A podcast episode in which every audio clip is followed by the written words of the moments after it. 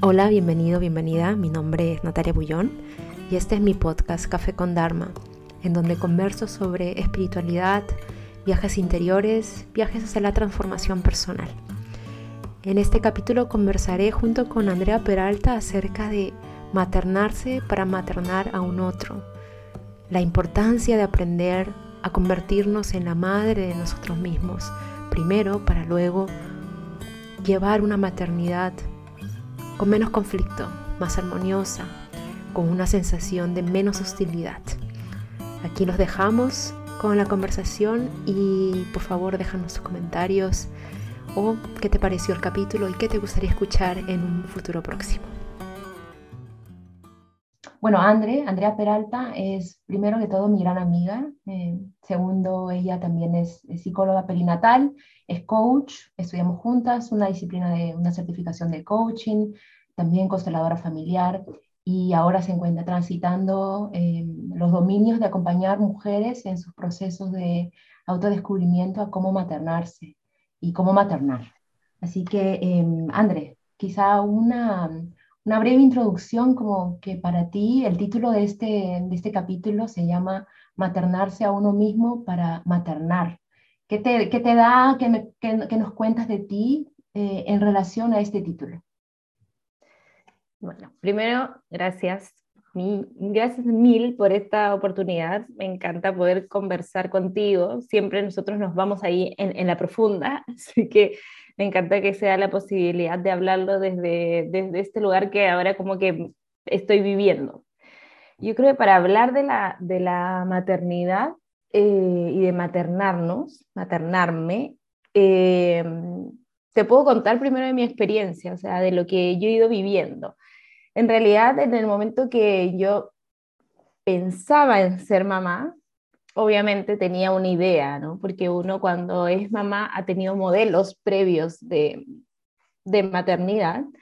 Y claro, yo realmente no estaba en mis planes cercanos. Cuando ya todas hablaban, o tenía mis amigas que hablaban de que, que querían ser mamás y no sé qué, yo no tenía eso así como, yo también quiero y sueño con ser mamá y, en fin, no era como mi, no estaba dentro de mis planes cercanos.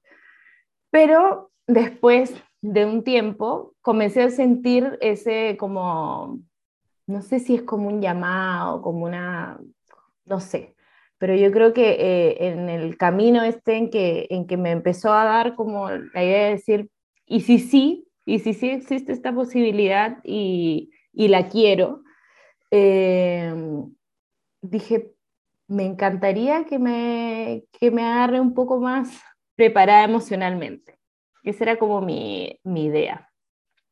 Obviamente después me di cuenta que una nunca está preparada, pero sí puede tener un poco de herramientas, pero no sabe cómo puede como, impactar la maternidad. A mí en, en, en principio, una vez que me enteré que estaba, que estaba embarazada, que fue esperado pero no planificado. No fue como, ya, sí, esto va a ser así en esta fecha y, y ya y ahora, no, sino que igual me tomó por sorpresa.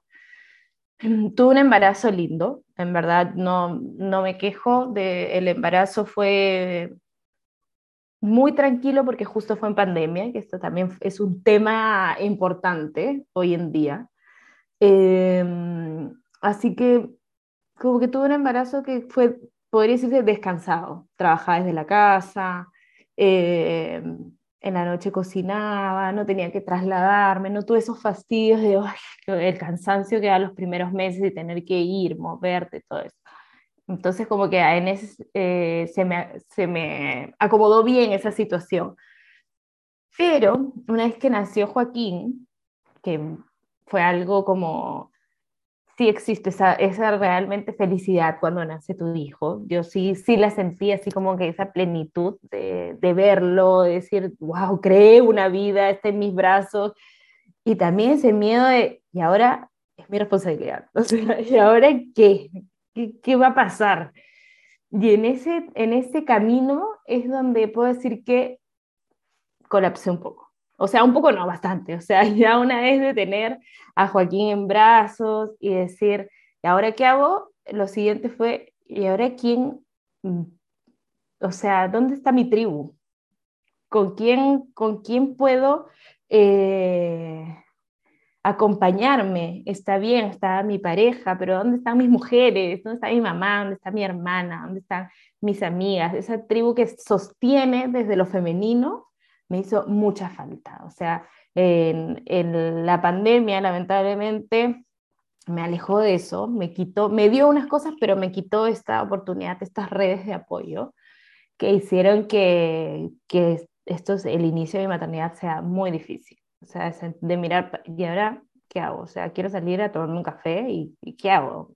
O sea, Mario tenía que ir a trabajar, eh, no había más.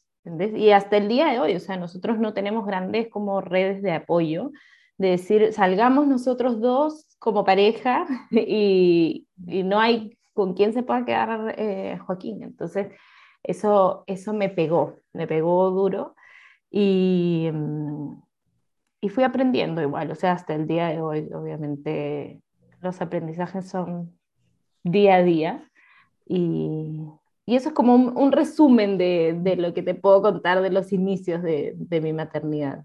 Aquí, aquí, hay puntos importantes, ¿no, Andrea? Cuando te refieres a la red de soporte.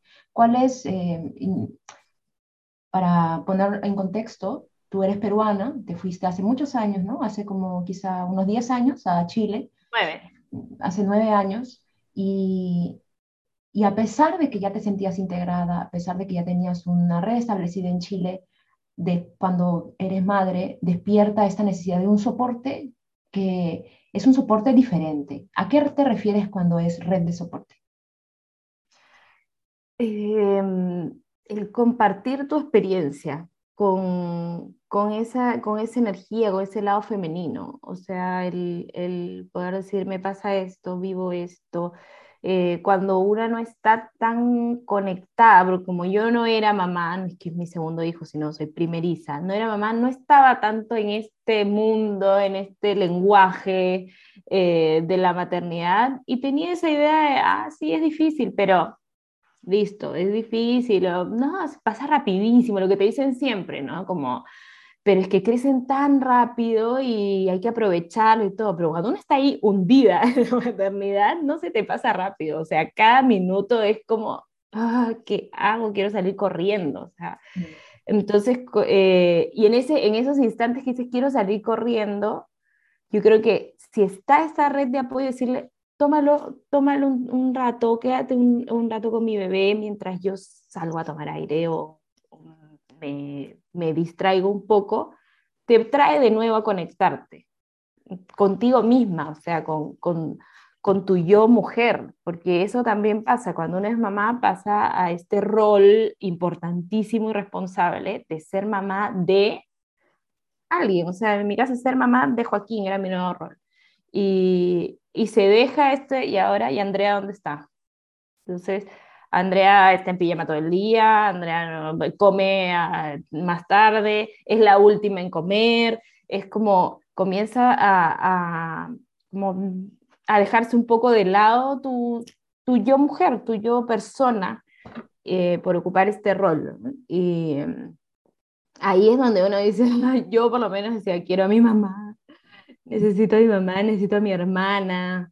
Uh, sí, acá tengo red, tengo amigas también, pero no es lo mismo, por lo menos. O sea, estaba en pandemia también, o sea, ojo, tampoco es que podía decirle a mi amiga, ven acá, eh, a, mis mejores amigas, a mis más cercanas, ven acá a ayudarme, porque que tenía que hacerle un PCR para que entrara a la casa porque tenía un bebé recién nacido. Entonces, que tampoco había esa como facilidad de, de contar con esta misma red que tengo acá.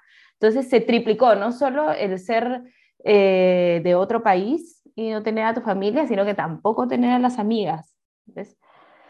Y eso lo, lo, hacía como más difícil.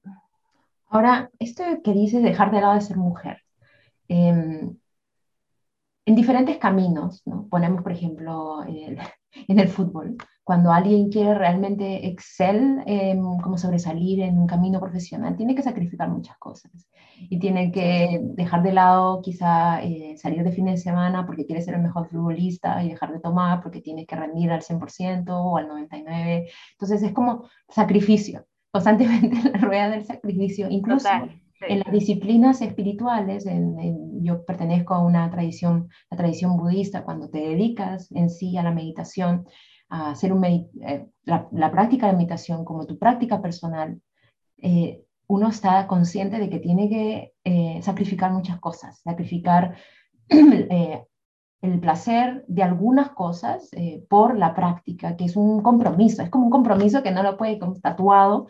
Entonces, cuando tú decías dejar de lado de ser mujer, yo me pregunto si también la maternidad es un compromiso, ¿no?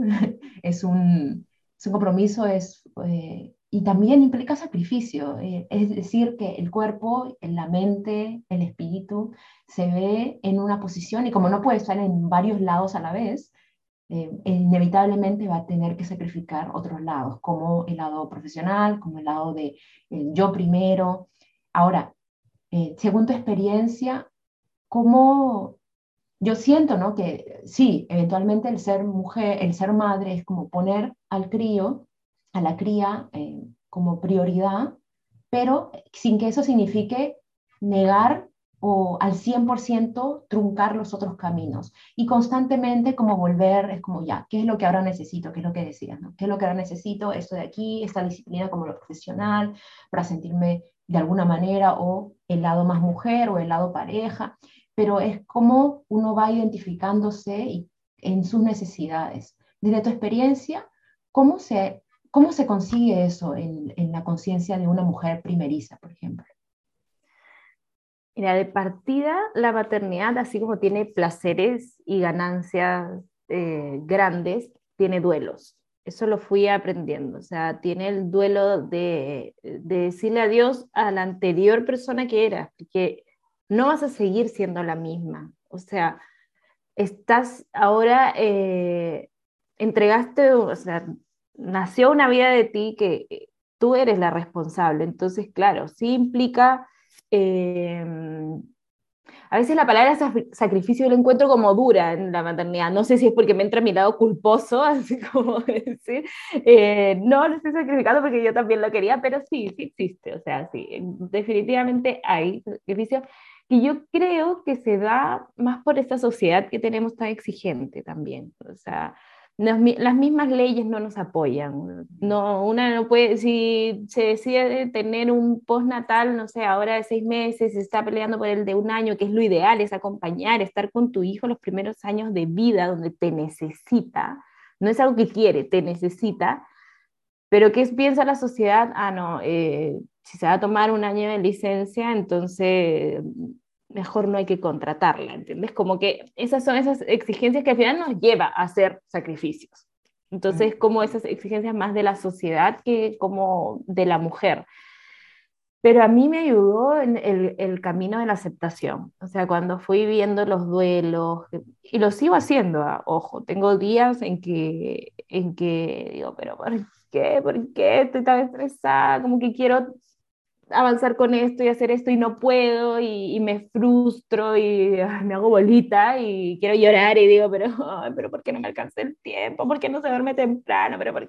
Y empiezo esas luchas así, pero me ayuda mucho el, el centrarme y aceptar, aceptar en verdad que, que este camino, así como difícil, es precioso también, es precioso porque te desafía, o sea, te desafía encontrarte contigo misma, ya, no hay excusa. O sea, si, si, yo creo que si uno se hace la, la loca en este, en este camino, cuesta más.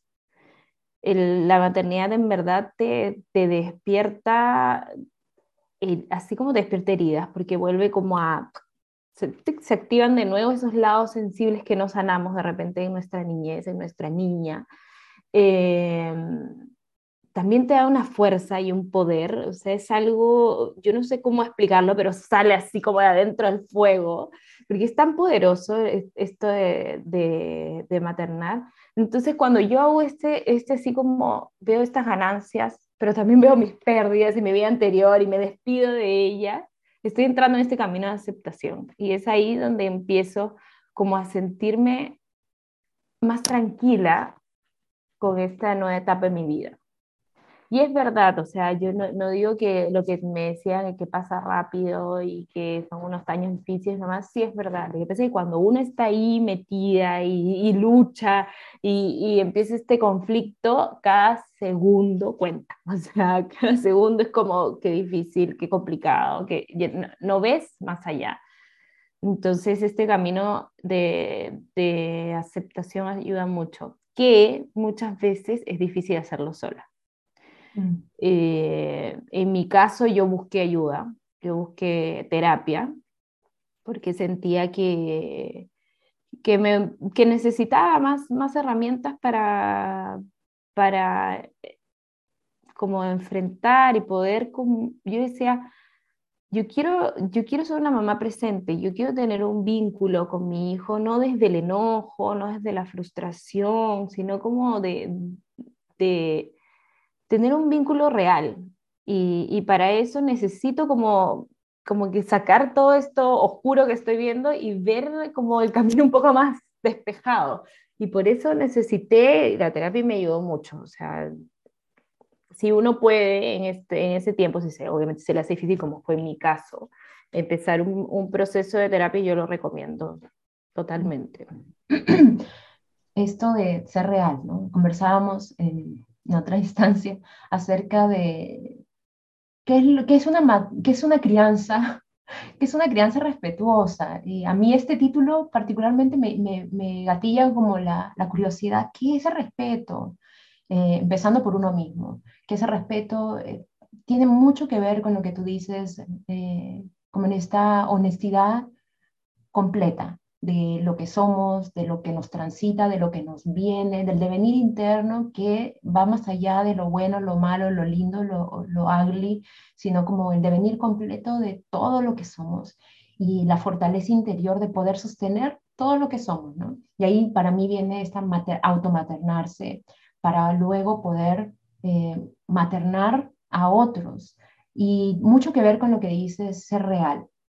Em, ¿Qué es finalmente lo que para ti, lo que es de valor? Según lo que entiendo, lo que es de valor para ti en el vínculo es que realmente, te, que realmente vean, ¿no? Como la mujer, eh, como el ser que constantemente va cambiando también, va transformándose, pero, pero como que puedan tener el regalo de alguna y que tú puedas entregar ese regalo de ser lo que eres. ¿Estoy equivocado o voy por ahí como en tu interpretación? Sí, no, sí, sí.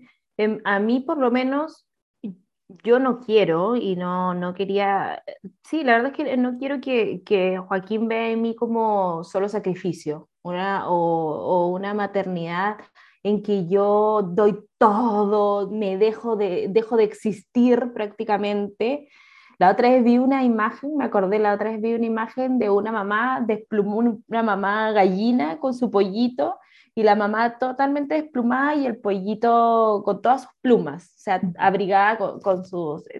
Y uno dice como, qué linda imagen, pero si ve el fondo es como, la mamá dejó todo, todo, todo, o sea, dejó de ser ella para dárselo a su, a su bebé, que en algún momento está bien, pero por lo menos para mí es como dejarme también, es como darle todo el peso a mi hijo también, de ver, soy el centro de todo para mi mamá. Mi mamá hizo todo el sacrificio, hace todo por mí y se deja, o sea, deja sus propias metas, deja sus propios sueños, deja su, incluso la vida de pareja. Muchas, muchas, al ser mamás, dejan de vivir en pareja, o sea, al final es un tema de, de pareja, ¿no? Pero se termina eso para solo ser mamá. Entonces, esto es como una, por lo menos una decisión personal y yo no quiero eso y no, y siempre lo tuve, eso sí como que lo, lo tenía claro.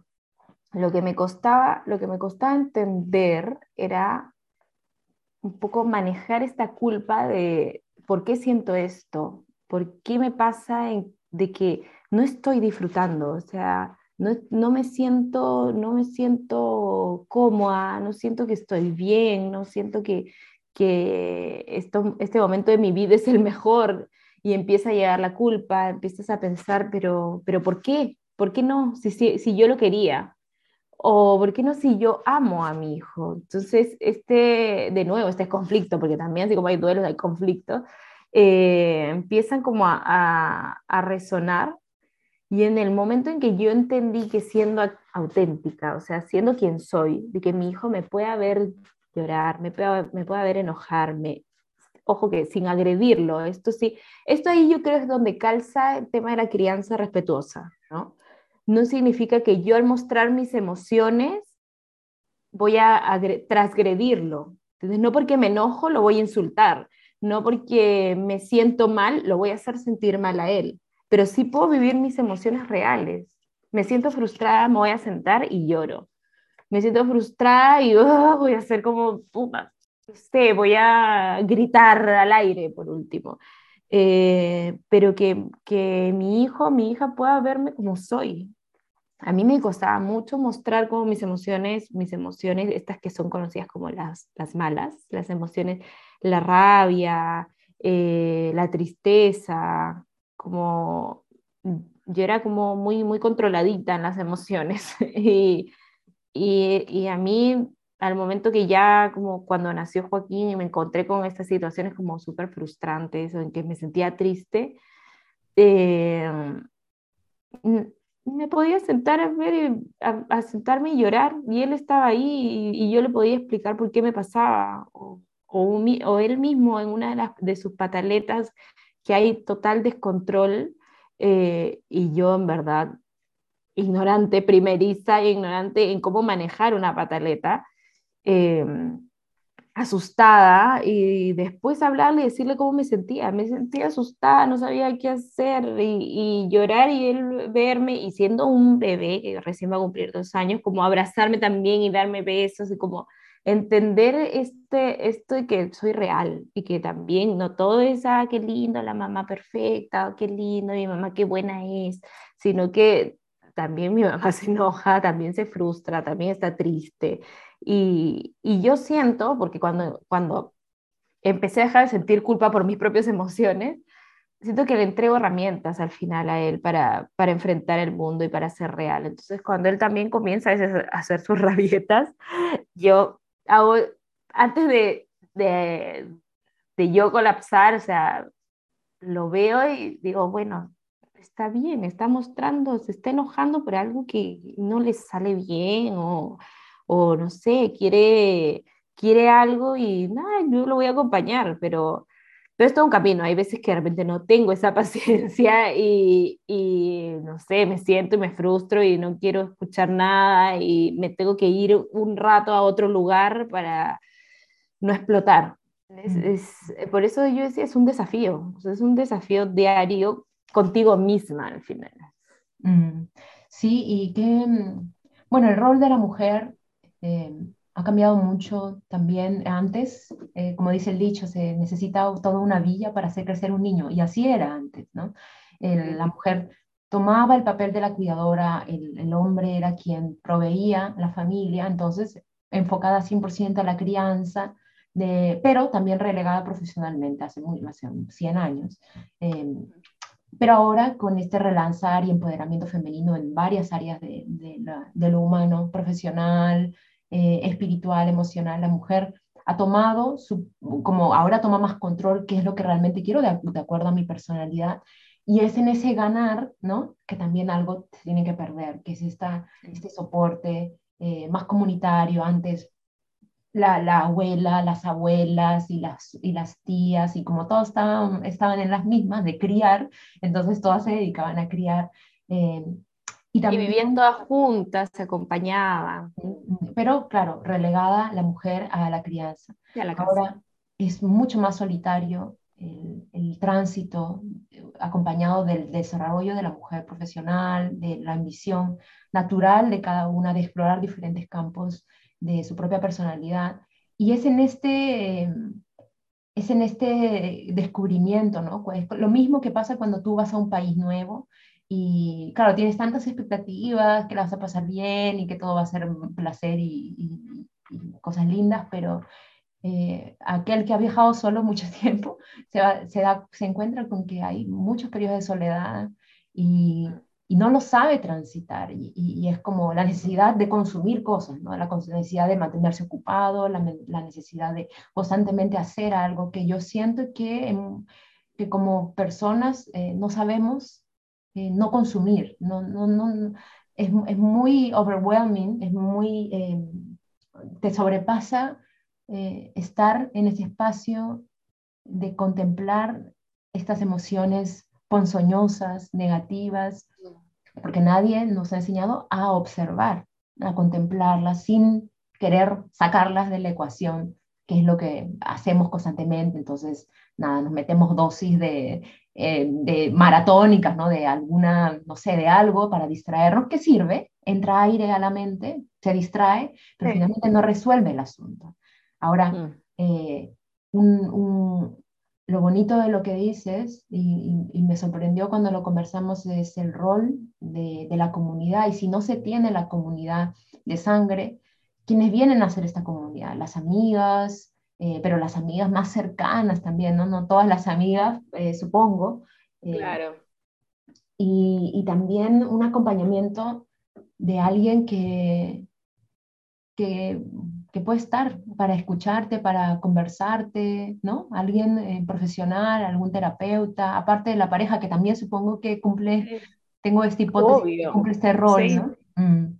Sí, como en algún momento lo hablábamos y tú me preguntabas, y la pareja, obvio, la pareja estás ahí y yo creo que en, esto, en esta nueva forma de, de, de maternar, paternar, porque estamos los dos involucrados, ambos necesitamos los espacios de, de un rato de, de desconectar o, de, no sé, de hacer este, este, ¿cómo hacíamos en el coaching? ¿Te acuerdas cuando salíamos de, este, de algunas emociones, en estos ejercicios de las emociones? Porque estamos los dos, o sea, así, en verdad, bueno, ahora te escuchaba el tema de la sociedad y yo creo que todavía sigue siendo difícil para la mujer, todavía, todavía hay una lucha ahí una lucha entre lo que quiero llegar a ser como profesional y mis proyectos, a estar presente en la, eh, con mis hijos. Es, es, como, todavía hay esa, esa dificultad que no... Ah, o sea, se han, se han tenido que dejar obviamente cosas, ¿no? Perder. Pero, pero sí, es este, que yo sigo diciendo, el tema de sociedad, cuando entendamos lo importante que son las mamás en la sociedad, vamos a cambiar el mundo. Yo creo que la lucha nunca va a terminar.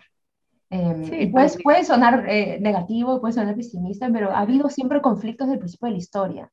Siempre ha habido enfrentamientos entre una tribu que, le, que quiere conquistar algo y otra tribu que no se quiere conquistar, luego sobre la tecnología, luego sobre qué es. Siempre es constantemente, parece que la evolución no está separada del conflicto. Entonces, eh, yo creo que no se va a llegar, eh, y quizá cuando ya no haya civilización humana, a un lugar como donde, donde, donde haya esta completa apertura. Eh, mi mirada es que constantemente vamos, vamos a ir cambiando también. lo que las mujeres que estamos ahora no significa que nos vamos a quedar aquí, vamos a transitar otros espacios y esto va a generar nuevos conflictos, nuevas conversaciones. Sí, seguro, seguro. Eh, de, hecho, de hecho, yo he pensado un poco en el tema, por ejemplo, del empoderamiento de la mujer, y a veces esa, esa palabra es un poco, o sea, siempre fuimos poderosas. Es como decir, recién nos empoderado, no, lo que pasa es que antes éramos poderosas, pero estábamos en nuestra tribu y crianza y no era tan importante el éxito profesional.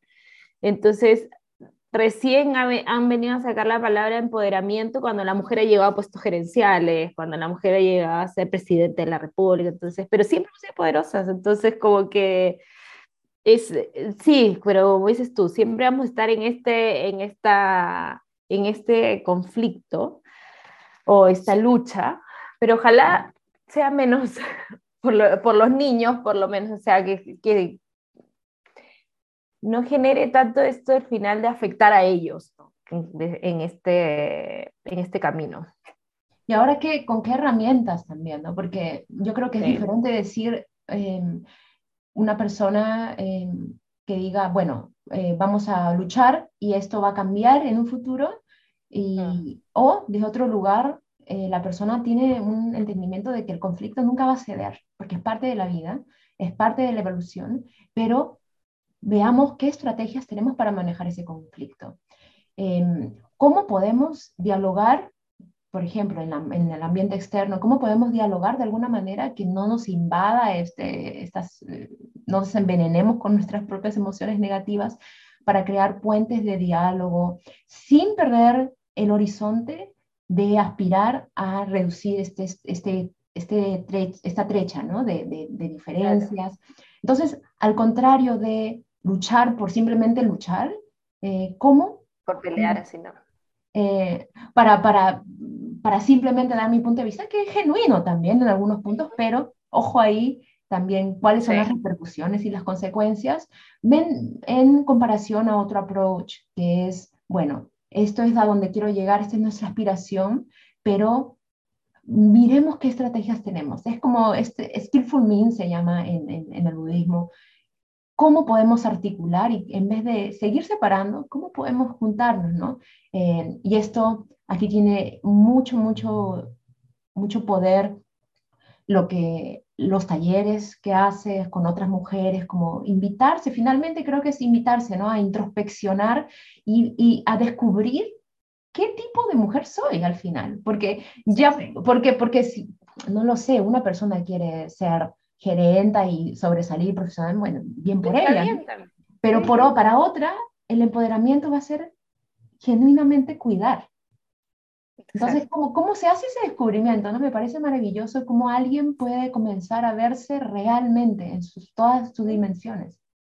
Sí, porque tenemos mandatos como, Mm. como mujeres, ¿no? Nacemos y desde que nacemos ya tenemos los mandatos de, de casa. Bueno, antes era peor, pero, pero era como te casas, tienes tu familia, tienes hijos, o sea, todo era tic, tic, tic, tic, y tienes que hacerte cargo de la casa y de bla, bla, bla. Entonces, ¿cómo encontrarnos y qué es lo que realmente queremos? Como también es válido, por ejemplo, decir, yo no quiero casarme, no quiero ser mamá, no quiero, no quiero seguir esa línea, yo quiero ir por acá, o sí quiero, o sí quiero tener hijos, pero más adelante, no sé, como que, pero para eso hay que conectarnos. ¿Qué, es lo que, qué es lo que tengo realmente adentro? ¿Qué es lo que, qué es lo que me, me moviliza? Porque de repente una, una mujer puede estar muy empresarial, muy enfocada en el objetivo, en la tarea, en llegar y conseguir logros y no sé qué, pero de repente ni siquiera se siente feliz, o sea, ni siquiera está siendo plena, lo está haciendo porque ya ella mostró que puede y, y hay como una, una necesidad de seguir cumpliendo ese patrón donde ya la ubicaron, que es como tú eres la gran profesional y tienes que seguir en esa línea hasta alcanzar el, el puesto más alto, no sé, y, y de repente ni siquiera lo está disfrutando. Entonces, cuando uno nos conecta, o sea, una se conecta, dice, ¿qué quiero? ¿Qué, qué es lo que realmente quiero? ¿Cuál es mi pasión? No sé, de repente me gustaba, por la jardinería, entonces quiero dedicarme a estudiar las plantas y a través de las plantas, no sé, servir, acompañar a, a otras personas a encontrar salud, no sé, un ejemplo. Y, y- y esa misión que yo creo que todos tenemos está ahí. Y que a veces siendo mamás hay, hay dos cosas. Se enciende más ese fueguito o a veces tratamos como de, nos da miedo y decimos, no, mejor lo soplamos, lo apagamos y seguimos en nuestro rol de solo soy mamá y para esto sirvo. Entonces es, es difícil, es difícil, pero, pero qué rico poder encontrarlo, poder este, sentirlo por último. Mm. Y también el rol de, todo juega rol, ¿no? Lo de las amistades, con quién te juntas, qué tipo de conversaciones se tienen, qué espacios transitas, porque la mente en su infinita capacidad de neuroplasticidad constantemente está transformándose y se transforma en base no solamente, eh, bueno, básicamente en hábitos, eh, se transforma en base a hábitos y lo que hace, y justo lo conversaba con unos amigos ayer, este tipo de, donde transito, donde, lo que escucho, lo que leo, tiene un imprint, tiene un sello que va dejando en nuestra mente que finalmente para mí tiene mucho que ver con esta introspección, estas preguntas que tú hacías. ¿qué es lo que realmente yo quiero? ¿no? A veces me he puesto a pensar, ¿acaso lo que yo quiero está condicionado por lo que la sociedad quiere? ¿Qué tanto, qué tanto es lo que yo quiero? Eh, ¿Será que hay algo que realmente quiero? Eh, yo creo que hay, ahora, bueno, puedo cambiar, pero creo que hay cositas, pero, pero muy, muy particulares, que es como, el, como la potencialidad de la persona. Pero una gran parte del árbol eh, tiene que ver con el condicionamiento de la sociedad y este desprendimiento doloroso de los mandatos que dices, de los condicionamientos, que finalmente es como caminar en incertidumbre. Es como, ¿qué es lo que yo quiero? Es caminar en en, en, en, un lugar donde no hay piso. Y descubrir por ti misma, que es lo más horroroso, porque el ser humano tiene un temor profundo a la incertidumbre y quisiera cogerse de algo, y en este intento de coger seguridad es donde se coge. Esto, para esto soy buena, para ser mamá, eh, pero me cojo desde qué lugar, ¿no? Desde la dependencia, porque esto me da seguridad. Eh, no, no me atrevo a explorar, a explorar otros. Pero, y si fuera así, ¿Qué, cuál sería tu recomendación, eh, Andrea, como profesional, acompañante de mujeres? Si una mujer te dice, mira, yo detecto que soy dependiente de mi hijo, eh, pero siento interiormente que tengo ganas de explorar mi vocación, mi profesión, pero, pero me da miedo. ¿Cuál sería tu recomendación? Bueno, primero el tema de la, de la, red va a volver a salir acá, porque si una puede querer mucho, pero si no tiene, si no tiene cómo organizarse, dividir su tiempo, y la red también está la pareja, eso es donde digo, o sea, tus obligaciones son tan importantes como mis deseos, sueños y planes. Entonces, eh, coordinar con la pareja los tiempos para uno también enfocarse en sus propias metas, en sus propios objetivos. Una puede estar entregada a, su hijo, amarlo, pero como decías tú, tiene este bichito de quiero explorar qué es lo que quiero para mi vida. Y, y aunque sea repetitivo y, y, es como casi que cliché, pero es mamá feliz, bebé feliz, bebé feliz, mamá feliz. Entonces, porque de repente al comienzo puede ser que la mamá esté enfocada y todo, pero pasan los años y te encuentras con una mamá frustrada, una mamá que, que está en su lugar porque no quedó de otra y, y no, no fue por, por, por lo que ella tenía ganas de hacer. O sea, yo creo que, yo te doy un ejemplo, mi mamá a sus 64 años está estudiando su especialidad, la que siempre quiso, y ella creo que a mí me, me casi que me tatuó y me, me puso de mandato, eh, tú buscas siempre las cosas que tú quieras, me dijo, para que no, bueno, claro, ella con cuatro hijos terminó su carrera y no, no pudo seguir su carrera, que era más como, era psicología, entonces ella necesitaba como seguir especializándose y todo, y no le dio el tiempo, obviamente, con cuatro hijos, había que trabajar, había que, que salir a buscar también como una estabilidad en el hogar, una estabilidad económica, entonces eh, ella dejó ahí sus planes y a sus 60, y siempre nos lo decía, o sea, si bien ella decía, yo no soy infeliz con mi maternidad, o sea, yo no puedo, o sea, para mí mis hijos son todo, pero yo dejé de lado totalmente lo que, lo que quise en, mi profesión, en, mis, en mi deseo de acompañar también, en mi la carrera que elegí, la elegí por algo, en fin. Entonces, como que en verdad mi, mi, recomendación es darnos esos espacios primero. Y pueden ser muy chicos, porque a veces yo creo que, que tenemos expectativas muy grandes también y creemos que, que mm, para encontrar emisión necesito todas las mañanas para pensar y empezar a ejecutar mi proyecto y necesito estar libre todo ese tiempo. Y la realidad es que no podemos porque no hay tiempo. Entonces, pongámonos metas chicas. Una hora del día para escribir por último, para planificar qué es lo que quiero, cómo quiero, cómo lo voy a hacer. Y después de eso, ir buscando. Y el tema del, del, trabajo personal, porque si no estamos conectados, vuelvo a repetir que pues suena repetitivo, si no nos conectamos en verdad con nosotros, como nuestra esencia, con nuestros deseos, con esta autoevaluación de decir, lo que tú decías, lo hago porque quiero, lo hago porque me lo dice la sociedad, me lo dice mi familia, me lo dice mi pareja, ¿por qué lo hago? ¿dónde está el, deseo auténtico en mí? Entonces, cuando, cuando me conecto, creo que después de eso puedo plasmar después hacia dónde ir. Recién así trazar el camino y voy a tomar estas decisiones, voy a hacer esto, voy a hacer esto. Entonces, como que eso, en resumen, darse un tiempo sin grandes expectativas al inicio, por lo menos las que somos mamás primerizas y tenemos poco tiempo, como que sin grandes expectativas, conectarse y de ahí empezar como a, hacer el plan. Sí, es un largo camino, parece. Eh, no, no, puedo dar fe de como la maternidad, pero sí me toca mucho cuando, cuando hablo acerca de maternarse uno mismo. Yo creo que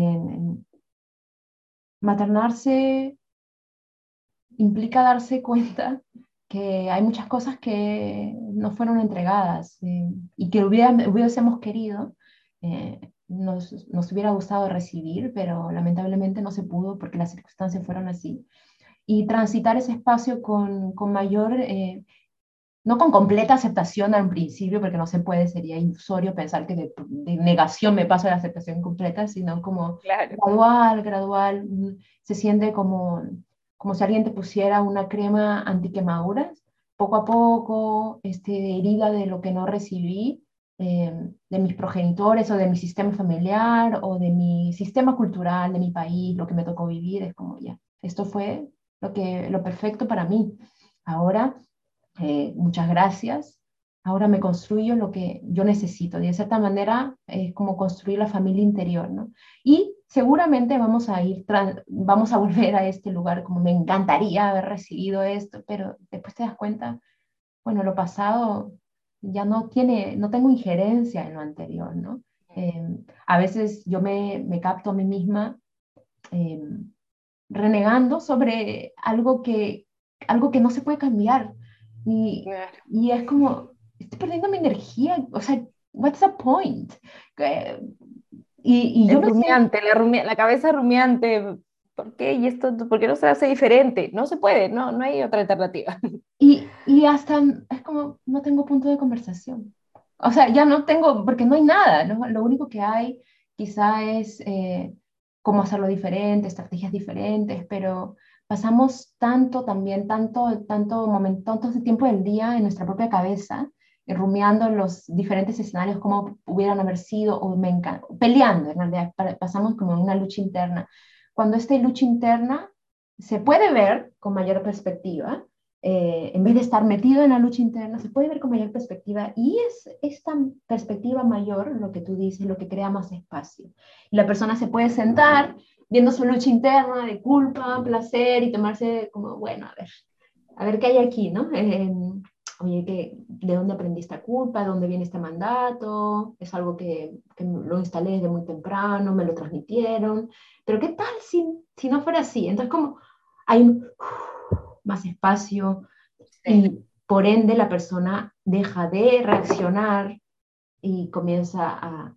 Este, es esta ecuanimidad, es este espacio amoroso que siento principalmente que es lo sanador y que lo que permite eh, es la sabiduría personal este espacio interior que permite que la persona finalmente pueda ver sus temas, pero que no se adueñen los temas de él, sino que la persona tenga injerencia y decir, bueno, te voy a dejar un ratito, necesito trabajar, eh, necesito ocuparme, a ver, después te veo, ¿no? Y cuando regreses te das cuenta que no tiene el mismo impacto. Tú me hablabas de algunas herramientas que usabas como para retornarte cuando eh, estás en estos momentos. ¿Cuáles son? Sí, sí, no, no tengo como la, la teoría, que, que, en algún momento también hablamos contigo de tener esas herramientas como de, de respiración, todo, a mí sí me sirve alejarme de la situación un rato, o sea, unos minutos, cuando está en el pic de la frustración o del colapso, eh, al comienzo mi pareja me decía, mejor dámelo, déjamelo y anda a tomarte un café, anda a caminar, porque estás tan metida en ese momento que no hay opciones, que es lo que dices tú, como que es esos instantes donde dices, mierda, ¿qué hago? O sea, ya no sé qué otra cosa hacer, cómo lo calmo, qué le doy, si ya... no está pichado, no está cagado, no tiene hambre, no sé, ¿por qué llora? O sea, ya, y no hay, no hay alternativas, no, no existen entonces en ese momento. Y, y que esa otra persona que, que, en general es tu pareja o depende con quién, con quién vivas y quién sea tu, tu soporte, que ojo, hay algo que, que se dice y que es totalmente cierto, una mamá no puede criar sola. O sea, no se puede. O sea, físicamente posiblemente se pueda, mentalmente no. O sea, no es sano, no es saludable. Eh, una mujer, una persona necesita espacios de apoyo, porque si no, existe esta situación. O sea, yo me imagino esos colapsos que me dan a mí sin poder hacer nada, obviamente mi salud mental se va a deteriorar al máximo. Entonces, como herramienta, yo, yo hacía mucho esto de respiración y cuando me tocaba estar sola, cuando estaba sola con Joaquín y empezaban estas rabietas o esto que él quería hasta ahora, ¿no? Quiere, quiere, quiere algo y ahora está un poquito más grande, lo puedo sentar en un lugar seguro donde sé que no va a pasar nada, e irme un minuto, aunque sea, un minuto alejarme de esa situación respirar y volver. Como otra perspectiva. De verdad que te da otra perspectiva de la situación. Incluso me pasa cuando hago eso, él mismo se tranquiliza. O sea, él mismo es como, ya, retomemos mamá prácticamente, así como, ya. Y, y no llegar al punto de, de, no, de, de colapsar y no saber qué hacer y, y quedar ahí. Eso, André, que decías, no se puede, o sea, yo creo que se puede, pero con grandes costos, ¿no? Porque claro, exacto. Em, ahora, eh, como en estos casos, que no es una madre soltera, está en un país em, que no le pertenece, o sea, que no, no es su país donde está la mamá, las hermanas o las amigas. Yo a veces no sé qué decir. Y y entiendo la dificultad como de sostener continuamente, nunca poder bajarse ni cinco minutos del caballo, em, pero mi, como lo único que puedo decir, lo único que me nace decir es de, em, que esto va a pasar. Em, lo saludable, claro, es sostener al hijo, ¿no? porque bueno, una mamá saludable no lo va a abandonar porque no puede, una mamá saludable es como ya, bueno, aperremos eh, buscaré la forma, eh, sacrificaré muchos dominios de mi vida, pero, pero eres tú eh, ahora la prioridad y a costo, a grandes costos. Y va, va, va, hasta que de pronto el niño va a crecer en unos años y, va a tener, conforme empieza el colegio, un poco más de tiempo, va a poder retomar en ocho años. va a querer explorar el mundo y ahí es cuando suelta un poco la mano a la mamá. Eso, eso. Entonces, como simplemente, bueno, esto eventualmente va a ceder. ¿Cuál sería tu consejo como para estas mujeres? Yo creo que, como me decías tú, o sea, sí se puede porque no hay otra alternativa. yo no creo que esa mamá quiera criar sola. No, no, no, sé, no creo que, que, diga ya, yo voy a cuidarlo todo el día y, y sin ni un minuto mm, para bañarme ni siquiera tranquila. Sobre todo son más chicos, te, te hablo como de los primeros, los primeros años. Eh, a lo que voy a decir es que es como más el, que no se debe en realidad, se mm. necesita, se necesita estos respiros, se necesita este, este sostén de, a la madre, ¿no? Em, yo, ¿sabes qué recomiendo mucho y que lo hice? Incluso yo, eh, que me decía que hay que hacer una psicóloga acá, pero ahora te cuento un poco, pero era como buscar, buscar grupos así como son los grupos de, había el grupo de lactancia, grupo de crianza, hay grupos, yo llegué a un grupo, a mí me da risa porque cuando lo cuento es como, ¿qué, qué, qué es eso? Llegué a un grupo de compras para bebés, o sea, de compras de artículos de bebés.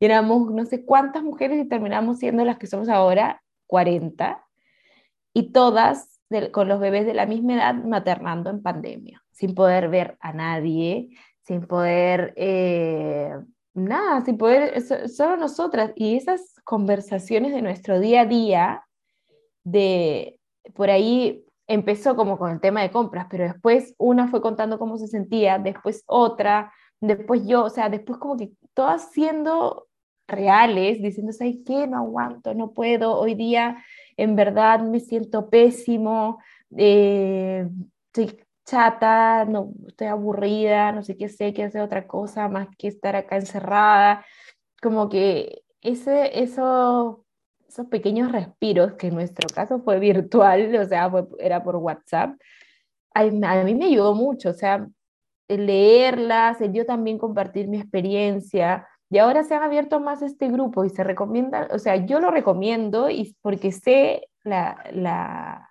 la importancia y la ayuda que tienen, como buscar este grupo de, de, de amigas, o, sobre todo cuando se vive la misma experiencia, mm. no te sientes sola.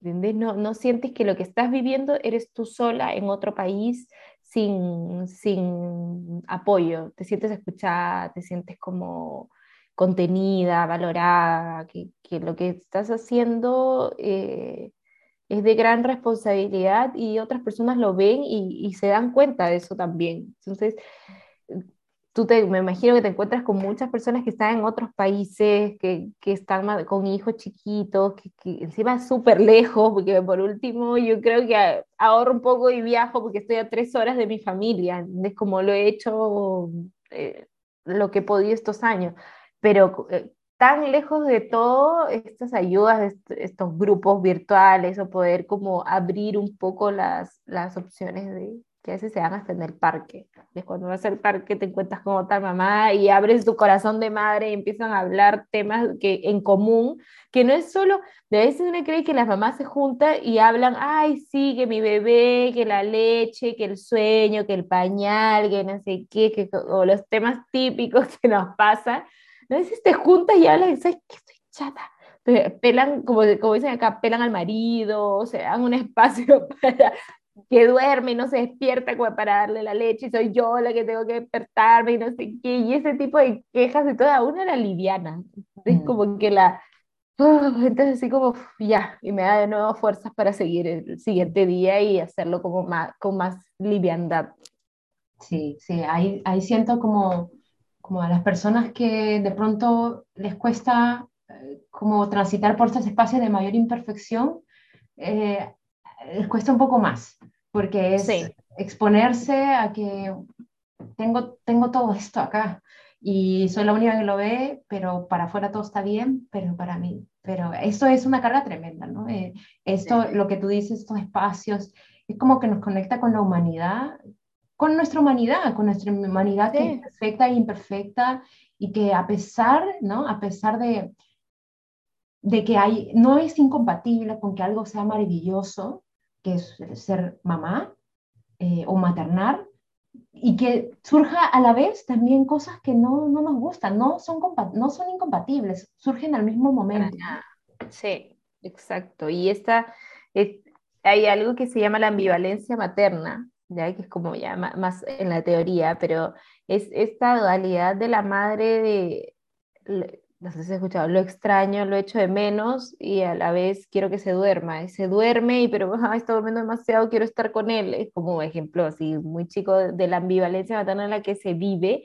Y lo mismo nos pasa con nuestras propias emociones. O sea, me siento bien haciendo eso, pero también siento culpa y no, no sé si quiero hacerlo. Y entras en esta como esta dualidad de qué, elijo, qué hago, y, y le pega mucho, sobre todo estos perfiles más perfeccionistas, como decías tú, de de yo me lo puedo con todo y yo incluso en este ámbito voy a llevar esta perfección y este orden y acá te encuentras con que no puedes controlarlo todo, o sea, eh, no, no, se puede, no, puedes controlar algunas cosas, pero no todos, te estás encontrando con una persona en desarrollo, en que, en que esa personita va a ir descubriendo y te va a sacar de tu zona segura y tranquila para ir a explorar el mundo también con, con él o ella. Entonces, eh, hay mucho, hay mucho de esto, de esto de que hay que dejar un poco también la perfección, o sea, no, no, la mamá perfecta, no sé, yo, yo tengo ahí mis reparos, no sé si existe la mamá perfecta. Eh, ah, justo, justo conversaba con unos amigos ayer también como este lugar de la perfección espiritual, de la espiritual, ¿no? Em, que como estar consciente, sí, existen seguramente seres en este planeta que están iluminados y que son capaces de trascender la dualidad de la realidad y poder ver... Buda, Jesús, o sea, e, es, esos grandes... Pueden ver la dualidad, eh, pero sin estar controlados por ella, sino responder, ¿no? Desde qué es lo más beneficioso en mi respuesta, sin estar entrincados y em, tomados por el conflicto. Ahora, a los seres eh, mundanos y normales como nosotros, que nos toca ir desarrollando, siento, eh, esta conciencia que va a ser al principio como chispitas, pero luego se va haciendo más grande, como ya, a ver, el conflicto, esto, pero teniendo como norte eh, no hacer daño. ¿Cuál es lo mejor? Para, por ejemplo, mi hijo. Si yo estoy tomada por una sensación de enojo incontrolable, eh, lo mejor para mi hijo es que yo eh, aprenda a tener un espacio para que esto no lo agreda y no llegue al abuso.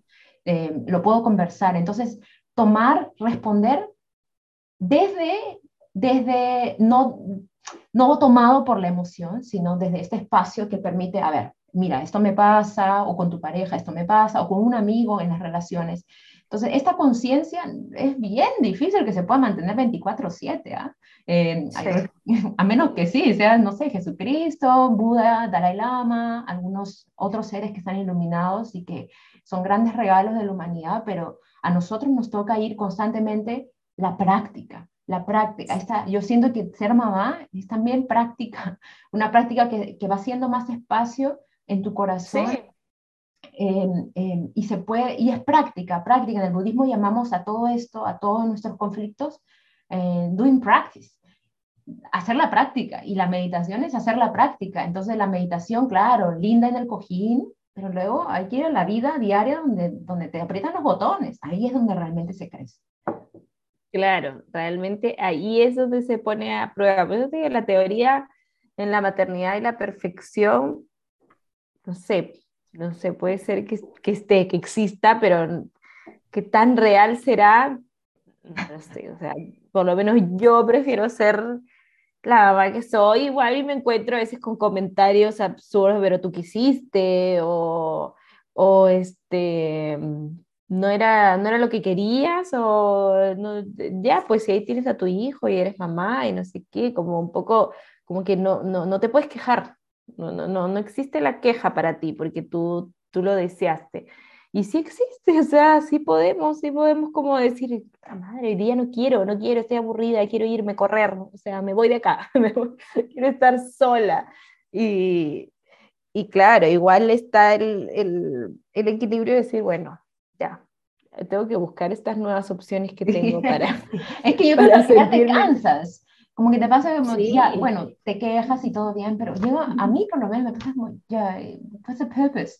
O sea, claro. llegar con esa queja, tengo que hacer algo diferente. Es lo mismo, es lo que yo digo, o sea, si yo me pusiera a pensar todos los días, ay, que, que, que quiero estar sola, es que quiero estar sola, es que me quiero, y que no puedo, o sea, reacciona, no puedes, que vas a dejar a tu hijo acá sola e irte y dejarlo ahí sentadito, o sea, no se puede, entonces, ¿qué, qué hago? Ya, me voy a programar, o sea, cosas más reales, entonces ya, me voy a programar, de aunque sea tener una salida uh, cada 15 días, porque las semanas a mí se pasan volando. O sea, cada 15 días, y no sé, salir con una amiga y programarme bien, porque, etcétera, no sé.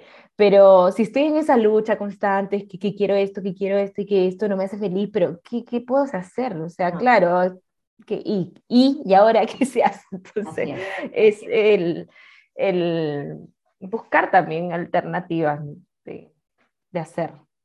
Buscar alternativas, André. Eh, cuéntanos un poquito de tu, de tu bueno, emprendimiento, de la atención salud para mamás.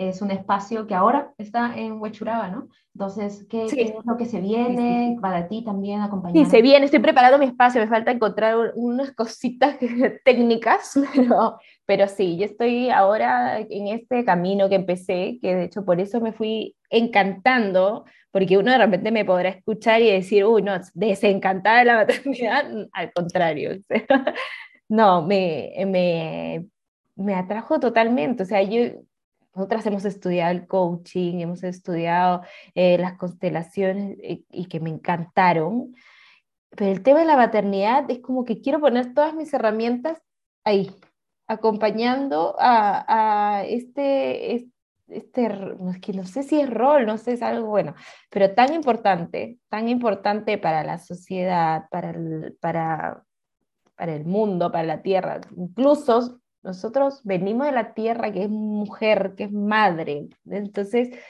eh, nada, a mí la maternidad me encendió esta, este lado de, querer acompañar a las mujeres que están pasando por, eh, por una maternidad de repente no, un poco más difícil, como me pasó a mí, y, y poder juntas ver herramientas, ver este, alternativas de, y encontrar ese, de nuevo ese, ese quién soy, ese quién, quién, soy en este mundo y, y, también soy mamá, o sea, no solo soy mamá, es como encontrar esas dos.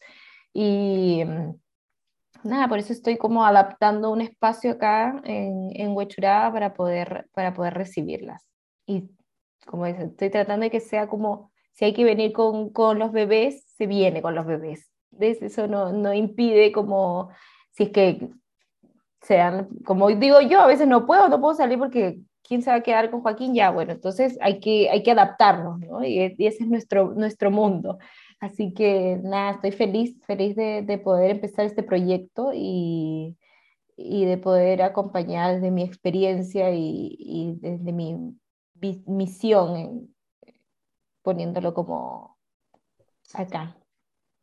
Gracias, amiga, y te felicito, soy, soy tu fan y espero que, que esta sabiduría ¿no? de, de, de, honestidad completa, yo creo que gran parte del camino se conquista a través de pura honestidad con uno mismo y eso inevitablemente irradia relajo a, a los demás, a los que te rodean, porque los demás tienen, es como que, que inevitablemente uno tiene más honestidad consigo mismo y con todo lo que le deviene, que no deja de luchar y por ende los demás, eh, lo demás también tiene derecho a ser, porque no tienen que luchar por un lugar, todo tiene derecho a ser. Y es allí donde se desarrolla la mayor creatividad, eh, los mayores los espacios más íntimos, más ricos. Así que gracias por tu oferta al, al mundo y por este regalo, ¿no? Así que continúa y, y nos, nos seguimos encontrando en el camino. Totalmente, yo feliz de poder compartir de, de darme también este espacio, conversar contigo siempre. Nos ha gustado conversar de, de, diferentes temas, en este lado nos toca, ¿no? Y también como, como en algún momento lo dijiste, el maternar no, no necesariamente es cuando eres mamá. Lo que pasa es que cuando somos mamá, mamá física, o sea, mamá de que nació un bebé de ti, o no sé, ahí tienes un, un hijo, sino que el maternar puede ser en cualquier momento de la vida hay un clic, hay un momento en que se da en que, en que uno necesita contenerse a uno mismo.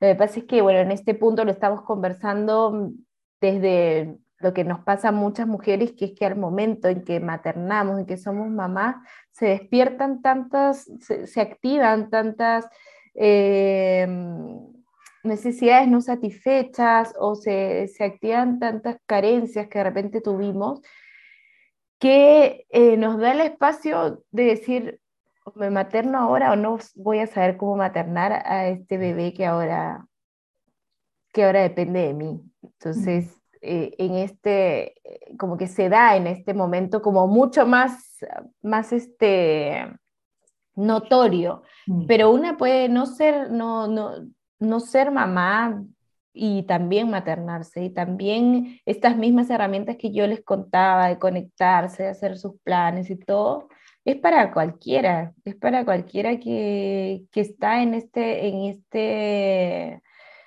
en este camino de, de encontrarse que de repente habían, habían cosas que necesitaba y que no, no se las tuvieron y ahora, ahora como adultos se las pueden dar a esa, a esa niña, a esa bebé que no lo tuvo. Mm. Parte de la práctica contemplativa, en realidad, que siento que hay mucha, mucho desconocimiento de, la meditación y todas las herramientas que vienen a través de esta herramienta de hace miles, miles de años, pero parte es aprender a, como observar que la vida está compuesta de la muerte y la vida, eh, no está separada, porque eso es lo que se, uno se da cuenta en la experiencia meditativa, que la vida está completa de renacimientos, muertes, renacimientos, muertes constantes, milisegundos. Entonces existe, experimenta la felicidad o la alegría, en mejores términos, pero también el duelo y la persona se va haciendo más espaciosa, el espacio no solamente cognitivo, sino el espacio de la conciencia va dándose permiso de explorar sus propias emociones positivas, negativas, neutras, se da cuenta, a ver, cómo surge el fenómeno mental a través de, los cinco agregados, esto es pura teoría, pero ah, por el contacto de los sentidos, el contacto con las ocho, los ocho estratos del nivel de conciencia, y cómo yo puedo eh, finalmente, en cuestión de milisegundos, sentir un, estado, un fenómeno mental del enojo. Pero a través de la práctica uno puede detectar, tras, trazar hacia atrás, ¿no? ¿Cuál es el momento en que uno comienza a sentirse hostil o comienza a sentirse irritable? Y cuando uno comienza a detectar este lugar, en vez de que dejes que llegue a causa final, uno es como, a ver, ahora voy a ser un poco más inteligente y tratar de poner el antídoto no al final, sino en este momento.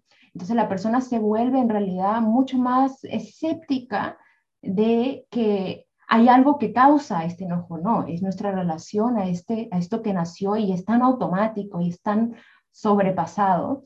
Esto para mí es maternarse en, el individuo, el, comenzar a, no solamente con la actitud de cuidarse, eh, pero también con esta actitud de que vamos a explorar, eh, esta actitud también de playful, de, muy, muy de curioso, que también implica Totalmente. en la maternidad, ¿no?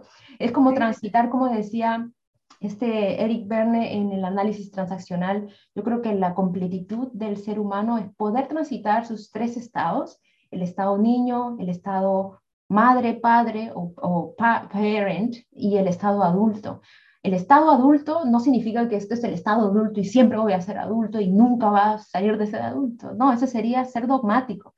Pero el estado adulto quizá tiene que ver con aprender a mirar cuándo me estoy yendo al otro, al otro lado, volver, y cuándo me estoy yendo aquí, cuándo necesito volver aquí, aprender a transitar con mayor amistad. Esto para mí es como como el, la... Bueno, hacerse, o sea, te escucho es como el hacerse responsable de uno. O sea, el, ya, esto que estoy viviendo, de dónde viene, qué me activa, cómo hago, así como, como ser el adulto para ese niño. así es, así es, así es. Yo lo llamo como ser el, el propio gerente, ¿no? en cuestiones más ejecutivas, como el gran manager de, tus, de todos tus estados mentales, físicos, espirituales. Y el gran manager que podría ser equivalente como una gran madre padre, es alguien que se puede hacer responsable de su propia vida. Y por ende, me encanta la mirada, eh, quizá esta mirada porque es como, a pesar de todo lo que es adverso, pandemia, no tengo red de soporte, bueno, esto eh, requerirá grandes sacrificios, pero no significa que, que no pueda, sino hay algo dentro de mí que nace como una automotivación y que dice, esto es temporal, será ocho años, será diez años, vamos que se puede. Eh, y algo en mí se activa, ¿no? Algo en mí se activa como una, una, lucecita de esperanza. Sí, y, y, y, se adapta, hay también una capacidad adaptativa súper grande de, de, de, en la maternidad. Entonces, ¿qué, ¿qué, te dice? Y ahora eh, tengo esto, vivo esto, es difícil, ¿cómo lo hacemos? Y ahí salen, y ahí es donde sale esa creatividad y sale, por eso dicen que en, en las maternidades salen grandes proyectos, los grandes emprendimientos de las mujeres han sido cuando han estado en estos primeros dos años de maternidad, porque empieza el cerebro, el cerebro empieza como, ya, ahora qué alternativas tengo, cómo hago, cómo, ahora cómo me autogestiono, cómo autogestiono eh, mi vida y la de otro ser humano. Entonces, es en este, en este periodo donde más emprendimientos y exitosos han salido. Así que tiene mucho que ver. Bueno, amiga. Así que eso, pues, Nati. Nos hemos extendido un poquito. Muchas gracias. nada, te quiero mucho. Gracias. Yo también, te quiero mucho. Ya nos estamos hablando. chao. chao.